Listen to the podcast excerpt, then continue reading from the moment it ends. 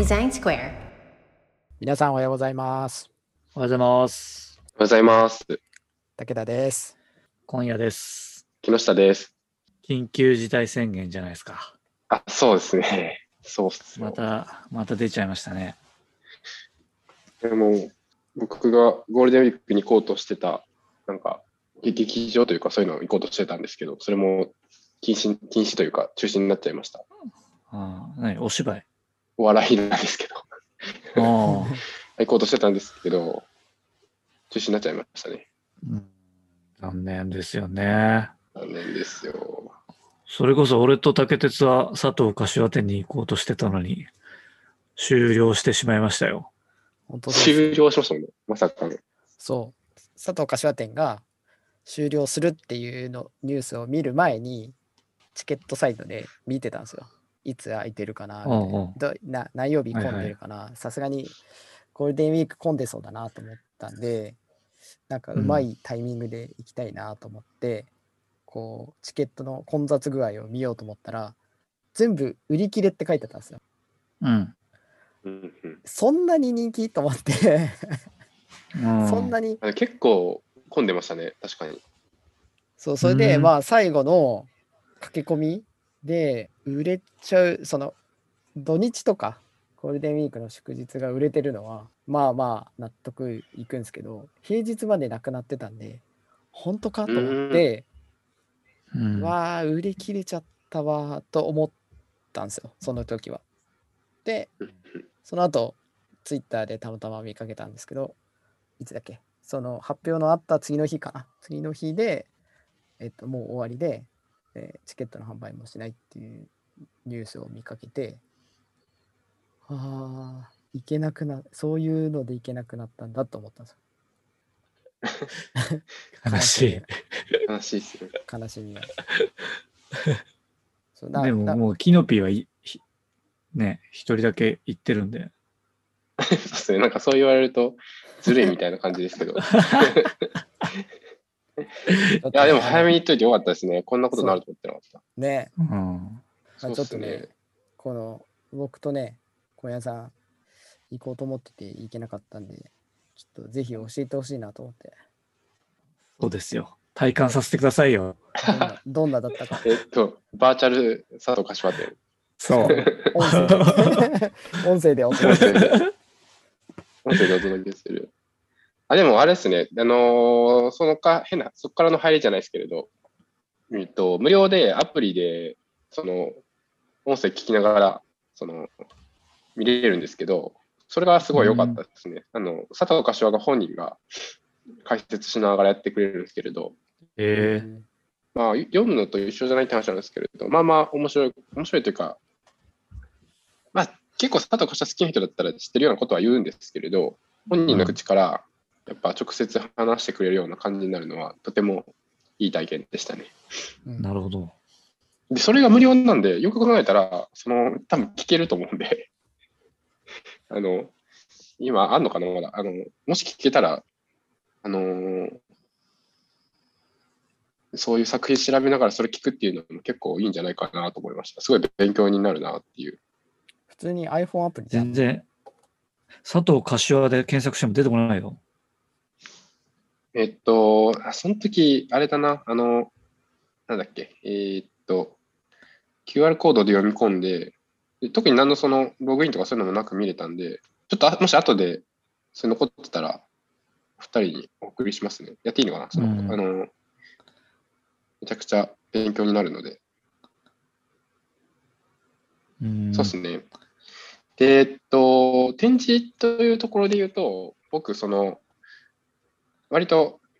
あの、普通の美術、美術というか、えっと、アートの人の展示とかも行ったりするんですけど、うんその、一人の人にフォーカスした時の展示って、大体その人の、こう、作品の、なんていうんですかね、昔からの、こう、何を作ってきたかみたいなのを、えっと、見てっていうパターンが多いと思うんですけど、そのデザイナーっていう人をそういうのであんま見たことがなくて、アンディ・ウォーホルぐらいですかね。アンディ・ウォーホルが昔デザイナーだったんで、そのまあ、ただアート文脈でそういうのを書いていくので、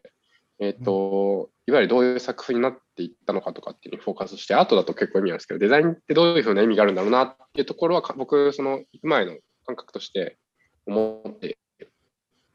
ゲームとあれ、深瀬さんの時もデザイナーっちゃデザイナーだったけど、で、まあ、なんか思ったんですけれど、個人的には結構そういう視点で見ると収穫があったなと思っていて、あの佐藤柏でも結構すごいデザイナーじゃないですか。みんな知ってる通り。で、うんと、言葉で言うと、そのいわゆる情報整理、目的も整理して、うまく組み合わせて、そのメディア、何が有効なメディアかっていうのを、まあ、こう見つけ出して、えっと、コンセプト立てて、必要なところにそのストーリーを作っていくみたいな、それで伝えていくみたいなことをするんですけれど、改めて流れで見ると、結構そのいろんな場所でいろんな形で、そのいろんなパターンで本当にそういうことをあのしていっていてで、なんでそれができたのかなっていうのを、この佐藤柏という人にフォーカスして、ストーリーで知ることで、あ、なるほどってなったっていうのは、とても良かったなと思っており。うんで具体的に言うと、その、なんですかね、えっと、まあ、やっぱ改めて見るとすごすごいわけですよ。その、あの、セブンイレブンの事例とか、まあ、今治の事例とか、えっと、富士幼稚園とか、急ぎユニクロとか、うんあの、やっぱ一人の人がやったとは思わないような、いろんな切り口で、あの毎回その、いわゆるその、はあれパターンが見えてこないというか、うん。うん。あのメソッドとしてこういうふうにやったらいいんだよね。まあ、佐藤柏自身は超整理術とかでその情報整理してまとめていったら見えてくるよって言ってるんですけど、み見えてくるのかみたいなそん、そんなにこれ同じ人がやったとは思えないぐらい、そんな別の角度から、メディアも毎回違うし、どういうふうにやるのかって毎回違うのに、なんでそういうのが見えてくるんだっていう話が思ってたんですけれど、なんかそれはそもそも彼自身の幼少期からの、なんていうか、いわゆる関心事とか、うん。そういうものが、なんていうか、えーっと、結構そう抽象的だったっていうのが面白くて、うん。子供の頃もそのロゴとか、そういういわゆる企画的なものが非常に好きで、それがどういうふうな印象を与えるのかっていうところが好きだったってところとかが言われてたりとか、まあ、それ最初はちょっとだけなんですけど、あとはなんかその、どういうふうに発想していくのかみたいな話で言うと、えっと、まあ、有名な話です。一番最初にやったステップワゴンが、その、転機になったとかっていう話をしてるんですけれど、まあ、多分そこでの彼自身の意識の変化もあったと思うんですが、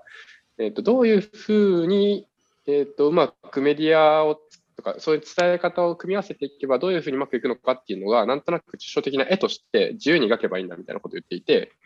えっと、なので、情報は整理していって何がいいかっていうのは、まとめてはいくんですけど、最後の発想のところかなりその、いわゆる直感じゃないですけれど、いわゆるその絵を描くように、クリエイティブに作っていくみたいなことを言っていて、いわゆるちょっとなんかまあ、えーっと、クリエイティブジャンプじゃないですけど、そこをそこでするみたいな。でその発想を、あのぶつけて理解してもらって実行するみたいなところがあるっていう話があるんですけど、なんかそこら辺のいわゆるクリエイティブジャンプの部分とかは、あのちょっとあんまり、もしかしたら分解していっても、あの方法論に落とせない部分とかがあるんじゃないかなと思っていて、まあ、それを結構話聞いたりとか、実際の施策の話とか見てたりすると、あの、なんていうか、逆算できないというか、他の、なんかその、なんていうんですかね、簡単に、単純に盗んで自分のものにできる感覚がなかったんで、うんあ、これはすごい人だなと、改めてそこで思ったっていう感じでした。なるほどね。で、一応、その佐藤柏の本があるんですけど、それを一応買って、で、えっ、と、本編では実は全部には説明があったわけではないんですけど、そこの本には全部書いてあるので、ちょっとそこは読んでいこうかなと思ったりして、えっと、その本を買ったんですけど、本というか、なんですかね、えっと、展示の、展覧会のまとめみたいなやつ、よく売ってるやつなんですけど、まあ、それをちょっと勉強しようかなと今、思っているところっていう感じですね。うんやっぱ改めてす特にすごいなと思ったのが、あのセブンイレブン有名じゃないですか、やったの。うん。で、えっと、彼がその、もともとは、えっと、スタートしたときに、その、いわゆるプライベートブランドがバラバラしてるのが、あの、まあ、物が良くてもそこの良さが伝わらないからまとめて、えっと、そういうふうにブランディングしたって話なんですけれど、まあ、戦略的には、えっと、プライベートブランドっていうのはセブンイレブンっていうメディアを通して面を取れるから、そこの面で勝負するみたいな。で、それでデザインシステムを作るみたいな。で、一個一個が強いんじゃなくて、面としてどういうふうに見えるかみたいな話が大事だっていうのは、彼の描いた絵で、で、それは確かにすごいなというのが、事前知識だったんですけど、実際何をやってるかっていうと、あの、出てる商品全部のそのデザインシステムを作って、ちゃんとずっと今もチェックしてるらしいんですよ。へえ。そうなんですよ。だから、その実行者としても結構すごいなと思っていて、他のやつしながらその辺をずっとこう持ってたりもするので、まあ、シンプルにそこすごいなと思ったりとか、やっぱ結構緻密にざっか、なんか結構ざっくりじゃないけど、佐藤柏のデザインってバーッと言われるけど、あれはその面を取るためにやってることで、やってることは結構緻密にやってんだなっていうのはやっぱり改めて思うと身が引き締まる思いになったりとか。っていうのも結構しますっていう感じですね。あの、村上隆さんとね、あそうですね。You- YouTube で神々の遊びみたいな YouTube。そうそう。YouTube で、あの佐藤柏店を、佐藤柏本人が、あえっと、村上隆をこう案内しながら説あの話してる YouTube があるんですけど、へえ。そそれは僕一応見たんですけど、それでもそういう話してましたね。あの今でもチェックしましたるあの、そうはいはいあのパッケージのい今のデザインはやってる人たちはそのパッケージをデザインする人たちがデザインしてるんだけど、それのチェックはまだ自分でもやってるよみたいな話をしてるところがあって、そう、もううん村上隆はすごいねって。これか。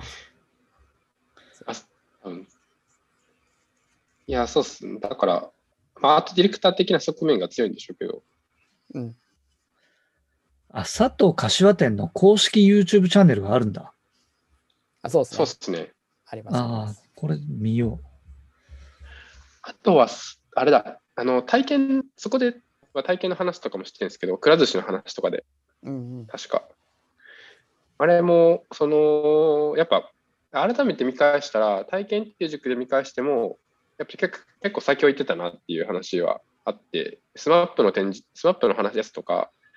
もう体験段階でもうどういうふうな体験作るかって話、その時は多分体験って言ってたことか分かんないですけれど、まあ多分な、なんか改めて見ると体験っていうふうな、あの、部分を、やっぱり意識して、ストーリーっていう言い方かな、してるんですけど、あの、しているんじゃないかなっていうのは思うし、あ、その、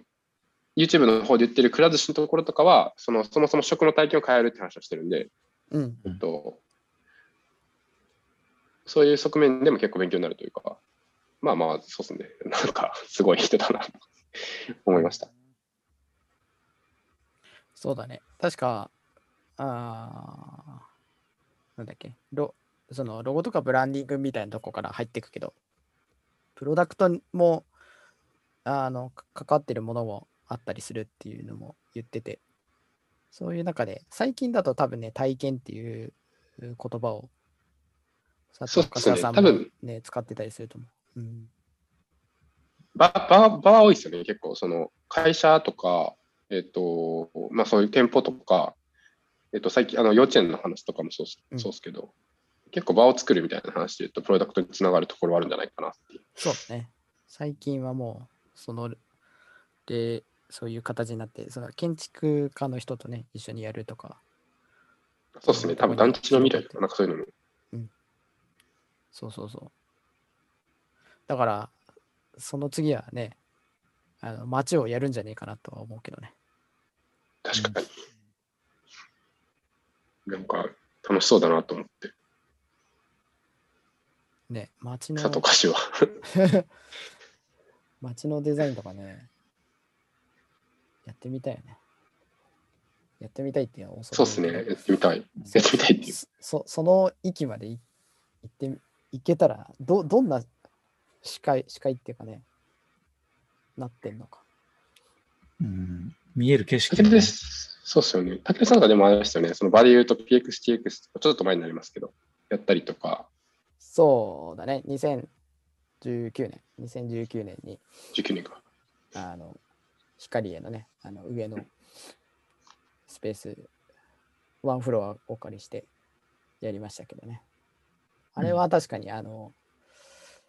あの全部ねあの思うようにいったわけではないけどそのできる範囲の中で、えーやってったっていう意味ではすごい貴重な経験させてもらったなっていうのはありますね。やっぱ結構実際の場を作る、オフラインの場を作るのが珍しい点だし、なんかその、実際出来上がったものを見ると、やっぱその、プロダクトとは違う、その、やっぱパワーみたいなものは強く感じるなと思って、そういうのを作れるっていうのは結構チャレンジングで面白いなっていうのはそうだね。思いますよね。うんあの普段やってるのとね、サイズも違うし、そうですね、緊張感も違うねそう。見せれないっていうのが多すぎて。なんつうのかね。あの、あのデジタルだとねあ、見てから修正すりゃいいやって話なんだけど、それもね、でうんやりづらい、非常にやりづらいし、うん。そうですよね。だからロセ、スが、その、ね、あのデジタルのようにやりたいけど、デジタルのようにやりすぎると修正が効かなくなるっていう、いや、本当そうですね、確かに。